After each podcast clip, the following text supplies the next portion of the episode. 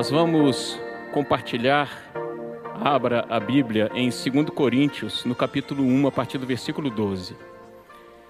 Quero falar para vocês da alegria que eu tenho de estar aqui hoje com vocês, de vê-los aqui presentes. São um ano aí, dois meses já sem participar de um culto presencial. Então, assim, como que é, como que é diferente nós estarmos aqui juntos, sentirmos o, calor, podermos interagir, podermos ver vocês, como que isso é diferente. E como que é bom ver que nós estamos aqui num ambiente com todas as precauções, com todas as medidas de segurança, com o distanciamento necessário, de forma que você possa estar aqui com seu coração tranquilo para poder compartilhar junto conosco da palavra do Senhor. Vamos orar. Deus, agradecemos a Ti por essa preciosa oportunidade de estarmos aqui juntos mais uma vez.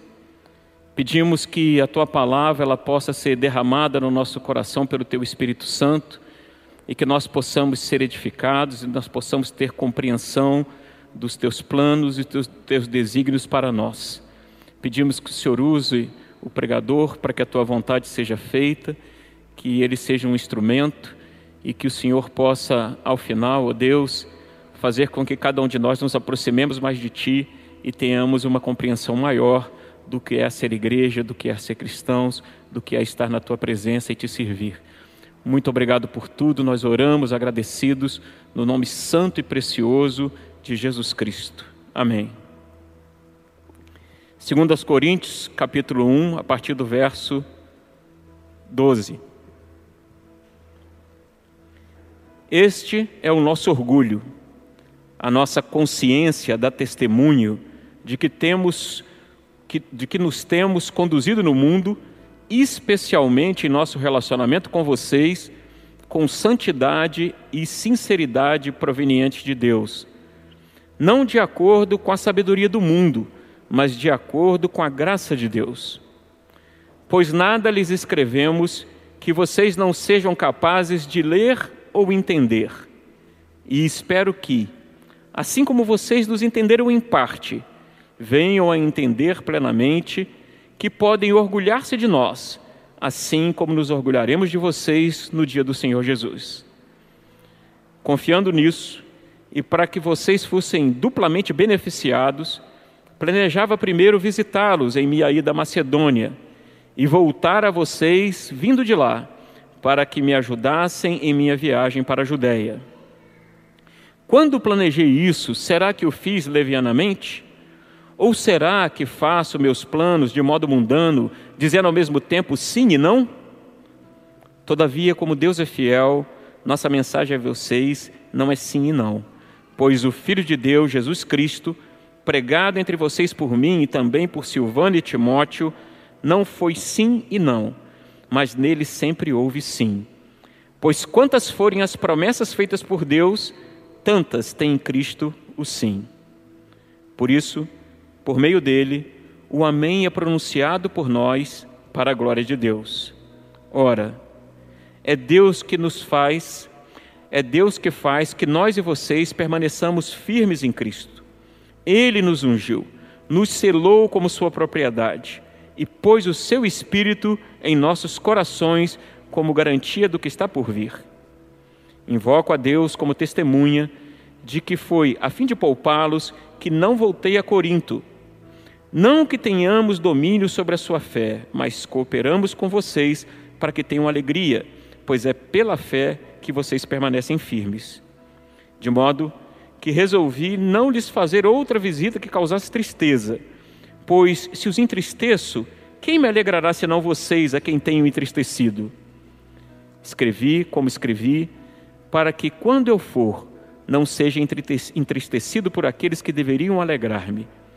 Estava confiante em que todos vocês compartilhariam da minha alegria, pois eu lhes escrevi com grande aflição e angústia de coração e com muitas lágrimas, não para entristecê-los, mas para que soubessem como é, como é profundo o meu amor por vocês.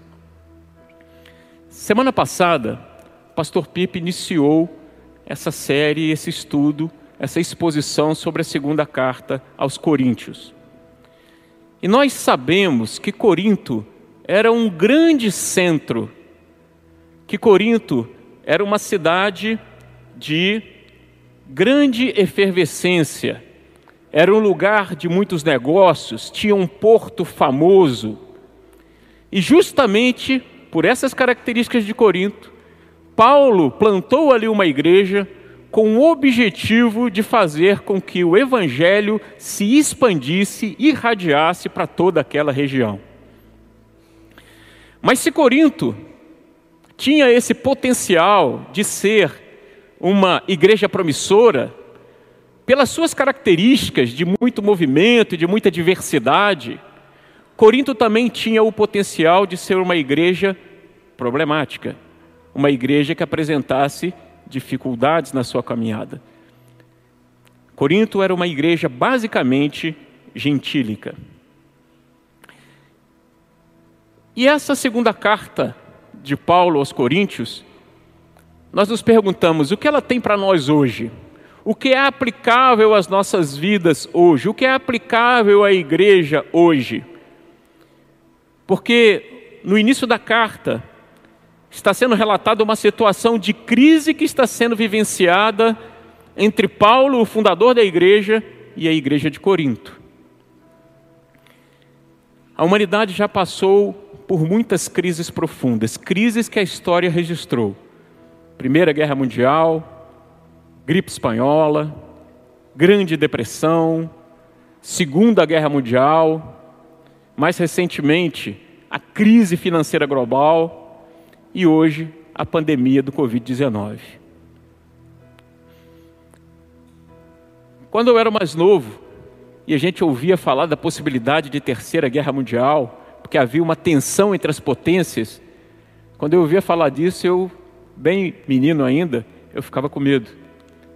Mas isso ficou lá atrás. Há muito tempo que não se ouve falar, ou há muito tempo que a humanidade não experimentava crises como essas que experimentamos agora nos últimos anos. E essa crise na qual nós estamos imersos, que nós estamos vivendo hoje, me faz refletir a respeito da nossa condição e dos impactos que essa crise tem sobre as nossas vidas. Eu ando pelas ruas e algo que me chama a atenção é ver as criancinhas de máscara. E eu fico pensando como que uma crise dessa impacta as pessoas? Como que uma crise dessa impacta as crianças? Como que uma crise dessas vai impactar a vida daqueles que estão nascendo dentro da pandemia? Como que uma crise dessa impacta as nossas vidas como cristãos? Como que uma crise como essa impacta nossas vidas como igreja também? Como corpo de Cristo? Nós somos nascidos de novo nascidos no novo, no mundo, estando no mundo. E eu me lembro das palavras do Senhor, orando ao Pai ao nosso respeito, dizendo: Não os tire do mundo. Então, se nós estamos no mundo, não é porque nós fomos esquecidos no mundo, não é porque nós fomos deixados no mundo, é porque nós fomos dados ao mundo com um propósito. Deus tem um propósito em nossas vidas para o mundo. Mas o mundo ele é cheio de desafios. O mundo é cheio de injustiças, o mundo tem opressões, o mundo tem desastres, catástrofes.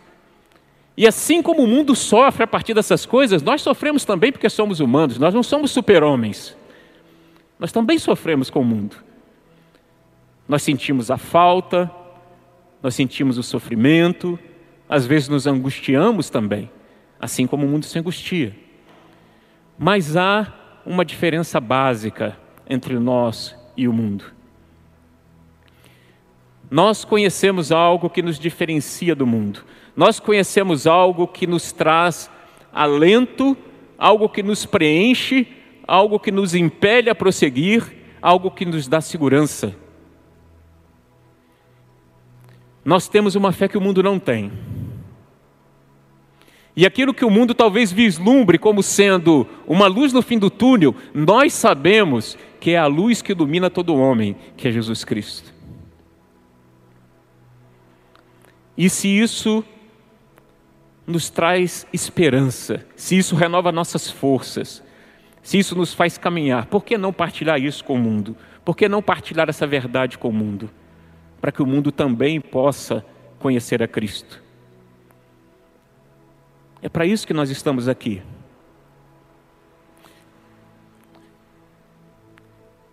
O mundo é o lugar da igreja. A igreja foi dada ao mundo. O mundo é o nosso lugar. Isso não quer dizer que nós temos que compactuar com o mundo, mas o mundo é o lugar onde nós devemos estar, porque aqui nós fomos colocados. Agora, será que nós vamos enxergar a realidade à nossa volta e nós vamos interagir da mesma maneira como o mundo interage? Porque se nós olharmos para Corinto com os olhos do mundo, provavelmente nós vamos nos fixar nos dons.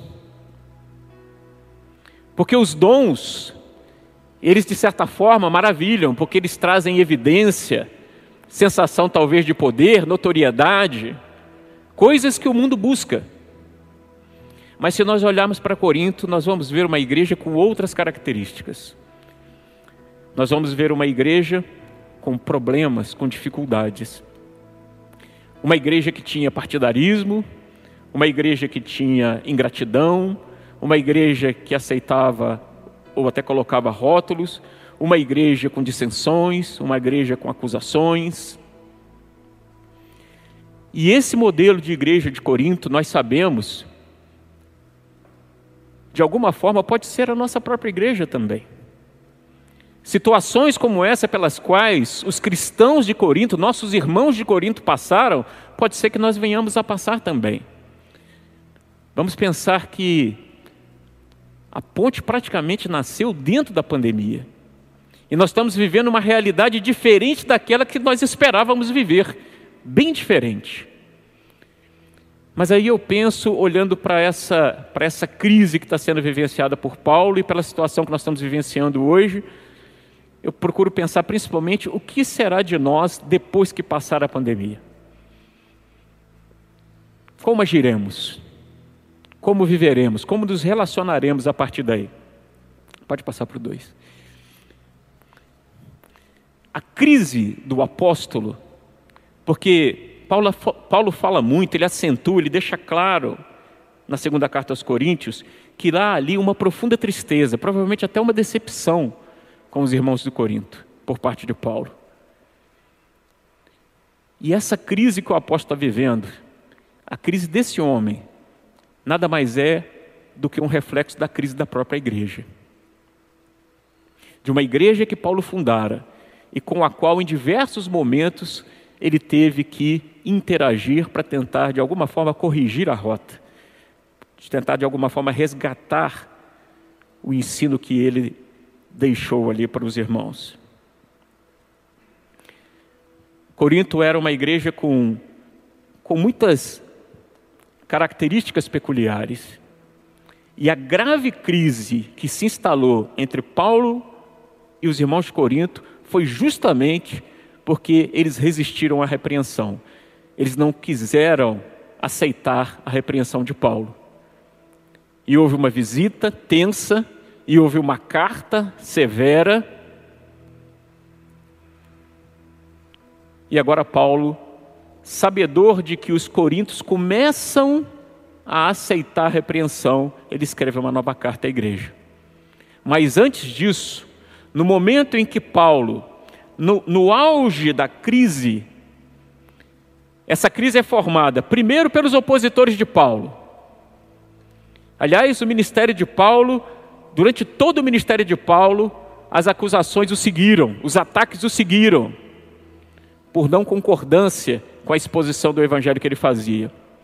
E naquele momento especificamente, a crise emerge, porque os opositores de Paulo lançam ataques contra ele, e a igreja, pela sua imaturidade, de certa forma, acaba não tomando partido de Paulo, não se posicionando ao lado do apóstolo, fazendo que, que se estabeleça uma crise entre Paulo e a igreja que ele fundou.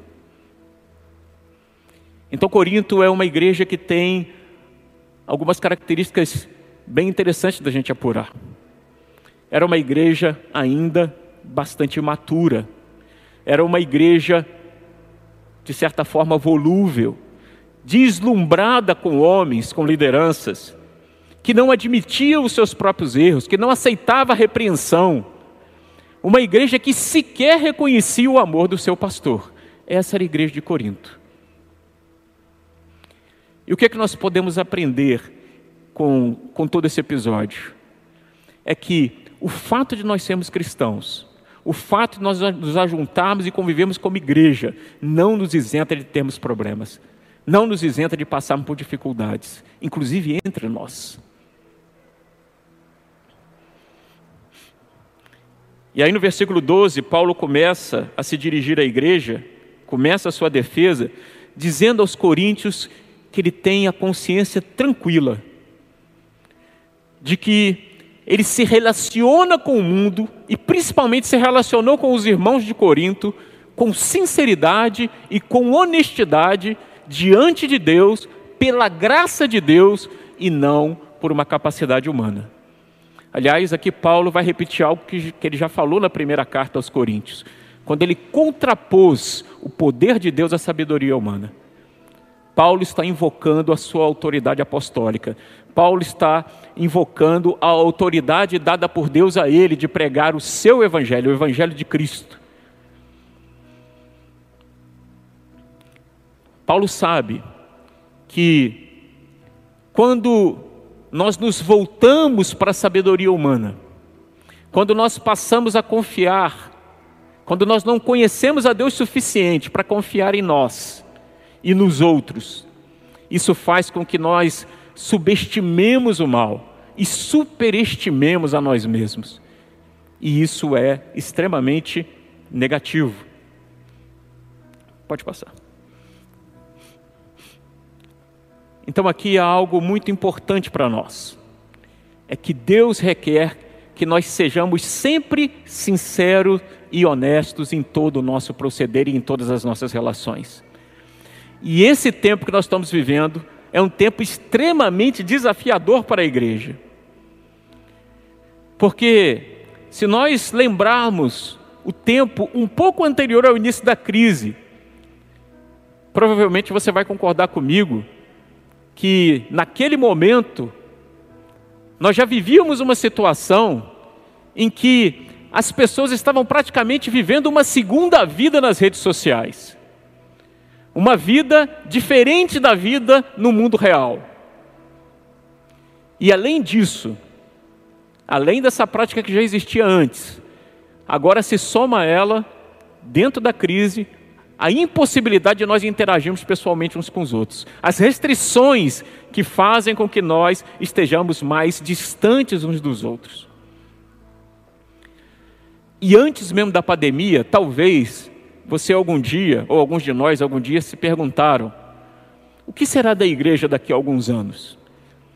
Na medida em que prolifera, na medida em que a tecnologia avança, será que vão proliferar aí comunidades virtuais?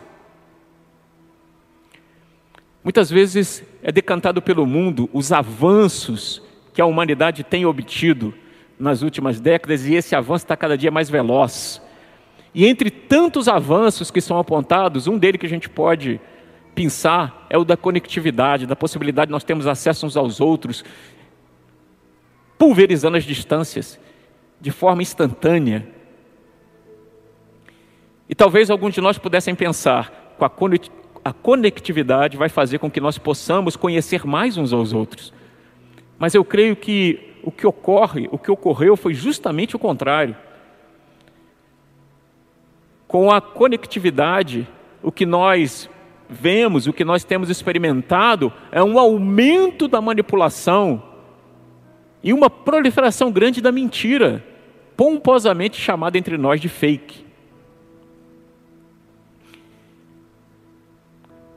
Pois bem, então, o momento atual nos impôs que muito do nosso relacionamento esteja sendo feito através de plataformas de reuniões remotas. E aí eu me pergunto, eu faço algumas perguntas que eu quero dividir com vocês e que vocês pensem também. Como isso nos impactou? E que de forma isso vai nos impactar no futuro? Como será a nossa volta quando não existirem mais restrições, quando nós pudermos nos relacionar com total liberdade? Será que a partir de agora nós vamos dosar as nossas interações para que a gente atinja apenas um nível ideal em que nós possamos reduzir ao máximo a possibilidade de conflito entre nós? Será que a, a virtualidade das relações vai resolver essas questões de conflito que são naturais quando a gente interage um com o outro? Nesse mundo errante que nós vivemos, é bastante lógico e esperado que exista um conflito de interesses entre nós e o mundo. Se nós procuramos saber o que Deus quer, se nós procuramos pensar como Deus pensa, se nós procuramos agir como Deus espera de nós, é óbvio que deve haver um conflito de interesses entre nós e o mundo. Se não for assim, isso significa que estamos conformados ao mundo e estamos nós então em oposição a Deus. O mundo não é um parque de diversões. O mundo não é um lugar seguro o mundo é um lugar de transformação. E a mudança de uma forma para outra forma pressupõe a aplicação de força, energia, trabalho, deslocamento. E tudo isso mexe com aquilo ou, com aquele que está quieto, incomoda, indispõe, aborrece porque nós nos acostumamos com as situações, administramos a vida a partir das situações com as quais nos acostumamos, e qualquer alteração e qualquer mudança passa a nos incomodar. Nesse contexto que nós vivemos hoje, e em qualquer contexto de vida que nós possamos imaginar ou viver um dia, Deus continua requerendo de nós de forma muito firme que sejamos honestos e sinceros nas nossas relações. Em breve, espero, nós vamos deixar os relacionamentos virtuais. Mas eu creio que quando isso acontecer, nós teremos que tomar uma atitude firme de lutar uma, contra uma tendência que já existia antes mesmo da pandemia das pessoas estarem buscando cada vez mais se isolarem umas das outras e de privilegiarem o individualismo em detrimento do coletivo. Pode passar. O sucesso, ele valoriza o resultado. O sucesso pede, quer resultados. Ele quer tratar das coisas de forma objetiva ele busca aquilo que é mensurável. Deus valoriza as experiências, o subjetivo, o pessoal. O processo é o caminho de Deus de transformação. Como diz Provérbios, como ferro afia o ferro, assim o homem é o seu amigo. Isso pressupõe contato, isso pressupõe atrito, é no atrito que nós vamos sendo limados, que nós limamos uns aos outros. E que nós vamos, na medida em que deixamos que Deus medie as nossas relações, vamos sendo trabalhados por Ele, através dos nossos irmãos que são usados para isso, e nós também na vida dos outros, para sermos cada vez mais preparados para aquilo que Ele tem para nós ou aquilo que Ele deseja de nós. Não há outra forma e às vezes, principalmente nos dias de hoje, as pessoas não têm muita paciência com os processos. Elas querem a conclusão final. Elas querem o resultado final. Há muitos anos atrás, eu desejei um dia aprender a tocar violão. Só que eu nunca me esforcei para fazer isso. Eu queria pegar o instrumento e já sair tocando. Eu não estava disposto, eu não estava disponível a passar por todo o processo de aprendizado. Eu não me dispus a começar do zero e gradativamente ir aprendendo até ficar destro em tocar violão. Qual é o resultado disso? Eu nunca aprendi a tocar violão. Então, por mais que nós miremos e desejemos que os resultados eles venham rápido, nós temos que saber que o processo é algo que Deus valoriza. Porque Deus sabe que no processo nós vamos sendo transformados. Na sequência do texto, a partir do versículo 13, Paulo agora vai falar para os coríntios que ele sempre foi com eles transparente.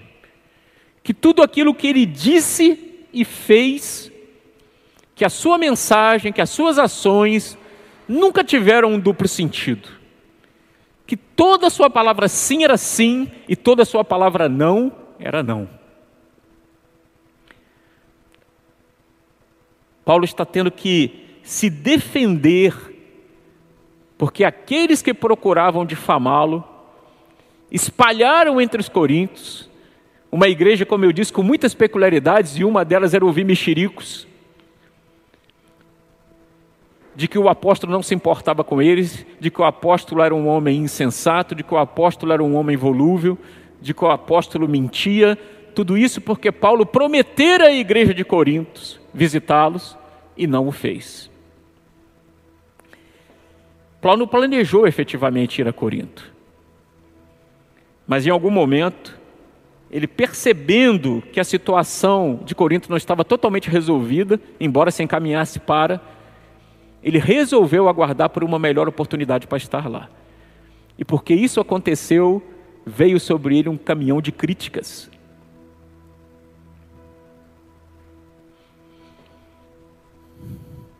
Transparência. Transparência é algo fundamental para as relações. Transparência é algo essencial para os líderes. Como que nós vamos estabelecer uma relação verdadeira e sadia se eu não for transparente com você e se você não for transparente comigo? Mas a transparência tem um preço, que é nós nos expormos uns aos outros. Mas no reino de Deus não há duas medidas.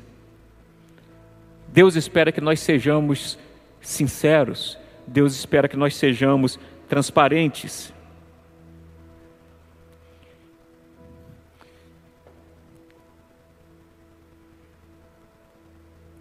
A transparência que Paulo fala dela aos coríntios é a transparência de alguém que tem sentimentos ternos por essa igreja, de quem em todo o tempo buscou aperfeiçoá-la, que não apenas fundou essa igreja, mas teve o cuidado ao longo de todo o seu relacionamento com essa igreja de investir nela, de trabalhar para que ela seja apresentada no dia do Senhor como aquela igreja que é descrita em Apocalipse, sem mácula e sem ruga.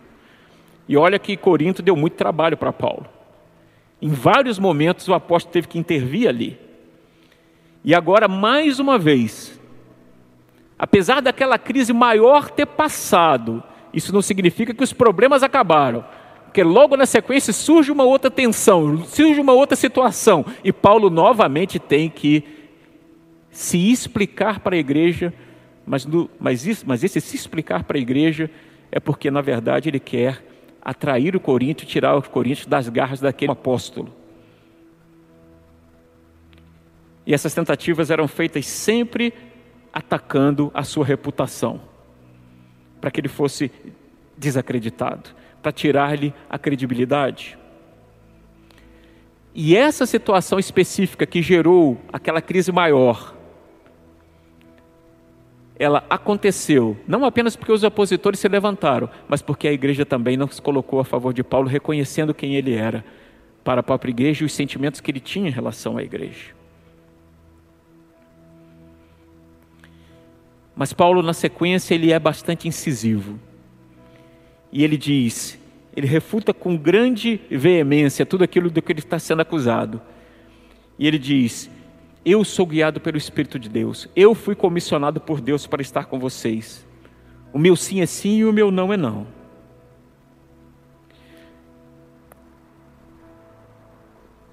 Paulo não estava preocupado com a sua reputação como de maneira pessoal. A preocupação de Paulo era com o evangelho. Era isso que o Paulo estava tentando resguardar, o evangelho. Hoje, nas redes sociais, muitas das vezes nós vemos irmãos de gladiando. E eu não consigo sequer perceber que as pessoas pelo menos tentem, de alguma forma, iludir dizendo que na verdade estão fazendo a, defesa do evangelho. Eu vejo, na verdade, as pessoas fazendo a defesa, a defesa própria. E vejo isso até pela, pela maneira tão violenta, muitas das vezes, com que esses embates acontecem.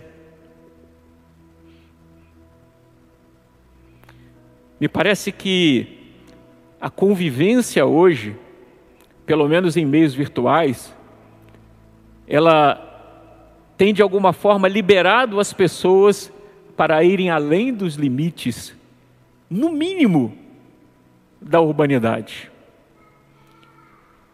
E quando eu penso a respeito de reputação, eu penso que muitas das vezes as pessoas estão mais preocupadas com aquilo que alguém vai pensar dela um dia do que com aquilo que Deus vê e sabe a seu respeito.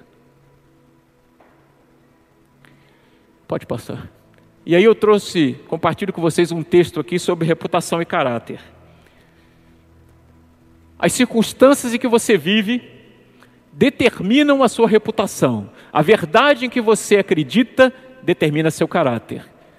A reputação é o que se supõe que você seja, o caráter é o que você é. A reputação é a fotografia. Pode passar. O caráter é o rosto. A reputação vem sobre você de fora, o caráter cresce de dentro. A reputação é o que você tem quando chega a uma comunidade nova, o caráter é o que você tem quando vai embora. A sua reputação é conhecida em uma hora, o seu caráter não aparece em um ano. A reputação é feita em um momento, o caráter é construído em uma vida. A reputação cresce como um cogumelo, o caráter cresce como um carvalho. Uma única notícia de jornal dá a sua reputação, uma vida de trabalho dá o seu caráter. A reputação fará você rico ou fará você pobre, o caráter fará você feliz ou fará você miserável. A reputação é o que os homens dizem de você junto à sua sepultura. O caráter é o que os anjos dizem de você diante do trono de Deus.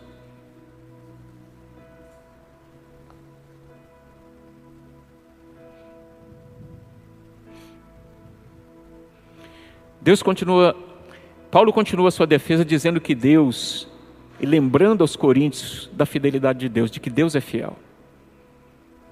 Pode ir para o sexto, por favor. E Paulo diz: Eu, como servo de Deus, assim como Deus é fiel, a minha palavra também é uma só.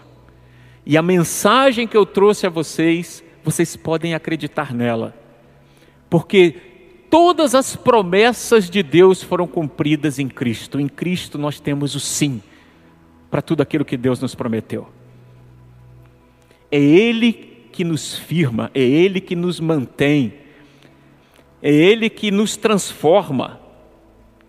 E vocês experimentaram isso, diz Paulo, porque vocês viram o poder transformador do Evangelho que eu preguei para vocês. Então, assim como vocês creem em Deus, creem em mim também, que a minha palavra é uma só. E o meu Evangelho é efetivamente a palavra de Deus e a mensagem de Deus para você e para todo homem. E Paulo então chama o próprio Deus como testemunha da sua fidelidade aos coríntios revelando a ele o motivo pelo qual Paulo não foi visitá-los. Não foi por leviandade, não foi por inconstância, não foi porque Paulo não é um homem de palavra.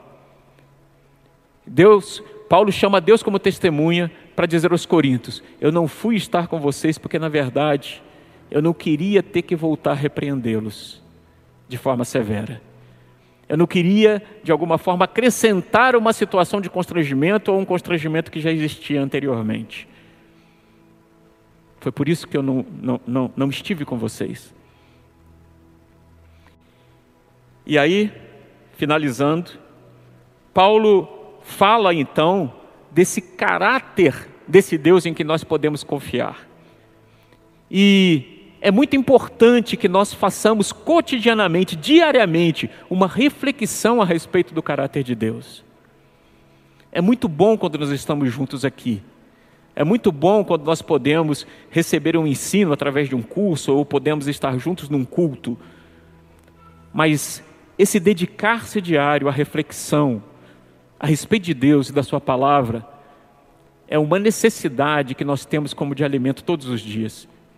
E é muito importante que nós façamos essa reflexão cotidianamente. Porque o caráter do nosso Deus é um caráter de integridade. O caráter do nosso Deus é um caráter de fidelidade perfeitas, integridade e fidelidade perfeitas. Ele é o rochedo de Israel. Ele é aquele em que nós podemos confiar em toda e qualquer situação, não importa. Não importa se os nossos sentimentos negam de alguma forma, a proximidade de Deus. Não importa os nossos sentimentos, de alguma forma, negam que Deus está vendo as dificuldades pelas quais nós estamos passando. Isso não muda Deus. Deus continua imutável. Através de Cristo, nós recebemos de Deus amor e graça. E através do seu Espírito nos dado, nós sabemos que pertencemos a Ele, porque o Espírito nos foi dado como uma garantia de que nós pertencemos a Ele. E aí, nos últimos, nos últimos versos, a partir do capítulo 2, nos versos de 1 a 4, Paulo vai dizer que o que ele busca, na verdade, é a alegria dos coríntios.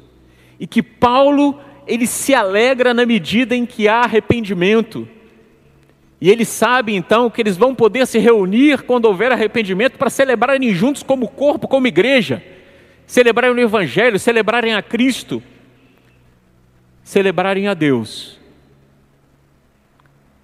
E ele diz que tudo isso que ele passou, todo o movimento que ele fez, todas as ações que ele tomou, foram ações responsáveis que visavam o bem dos coríntios, mas foram feitas com angústia, com grande angústia e lágrimas também.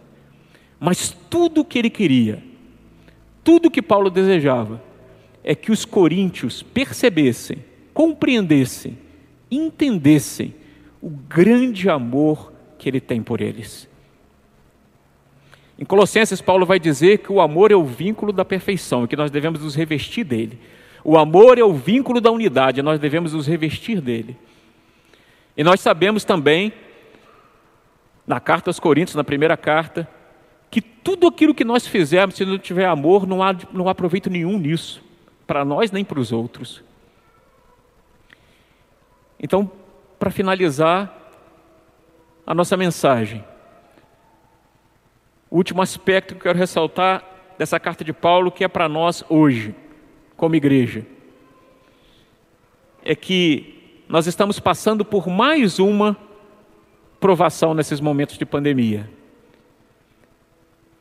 E daqui a algum tempo, tomara que seja num tempo menor possível, nós poderíamos nos congregar de novo e poderíamos interagir de novo sem qualquer tipo de restrição.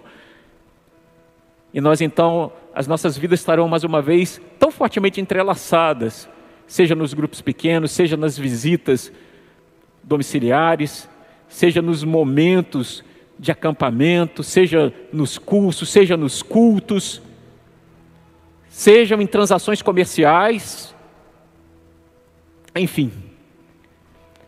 Mas essa gama de oportunidades é uma gama também de situações que nos sujeitam a passar por dificuldades no nosso trato uns com os outros.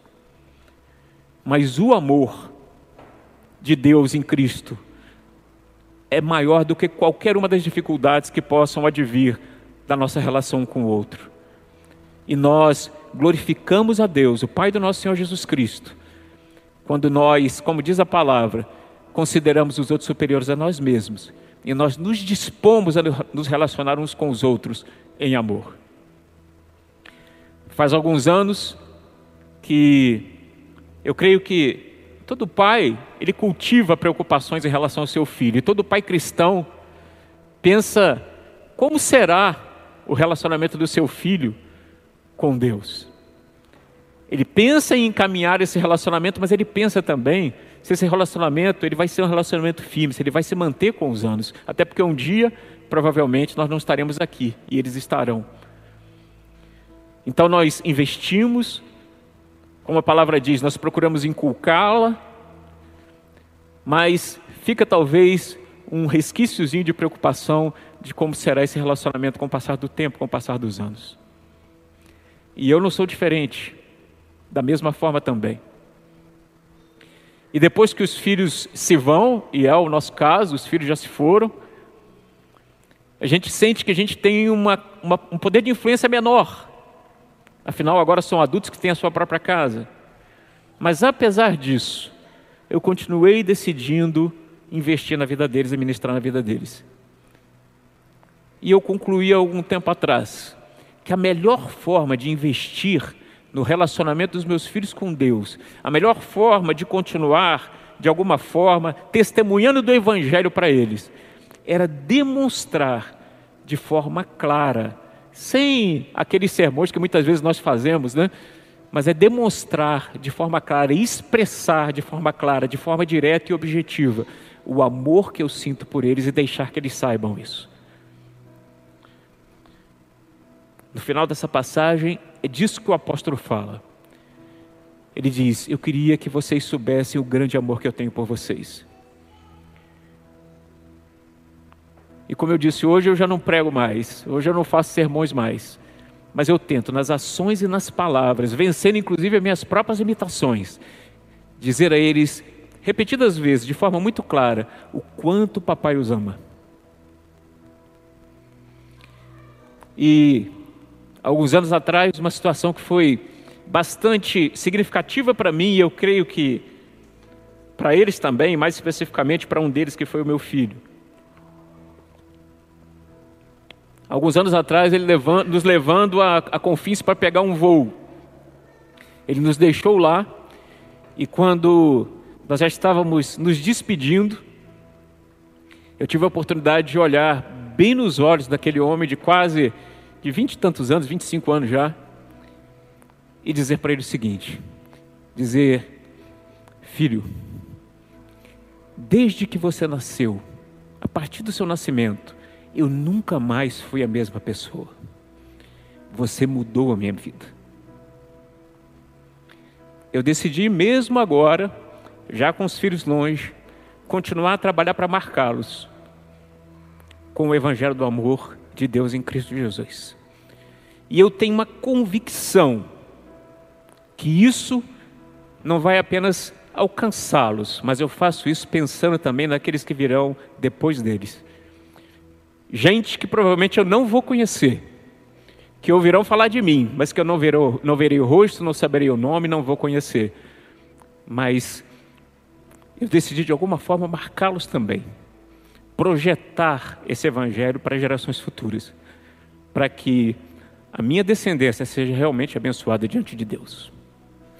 Senhor, nós te agradecemos pela tua palavra, pedimos que ela continue a trabalhar conosco hoje, nos dias que virão, nas próximas semanas, e que nós possamos, rendidos ao Senhor, sermos transformados, sermos edificados e edificar outros também. Dá-nos uma semana de vitórias, uma semana de paz, uma semana tranquila, mas vindo as adversidades, vindo as dificuldades, renova as nossas forças e renova também, Senhor, a nossa fé em Ti e a nossa esperança.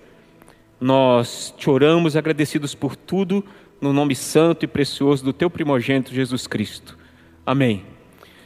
Irmãos, vão em paz. Você que está em casa também, fique em paz. Uma ótima semana. Que Deus te abençoe. Em nome de Jesus. Essa é a Ponte BH.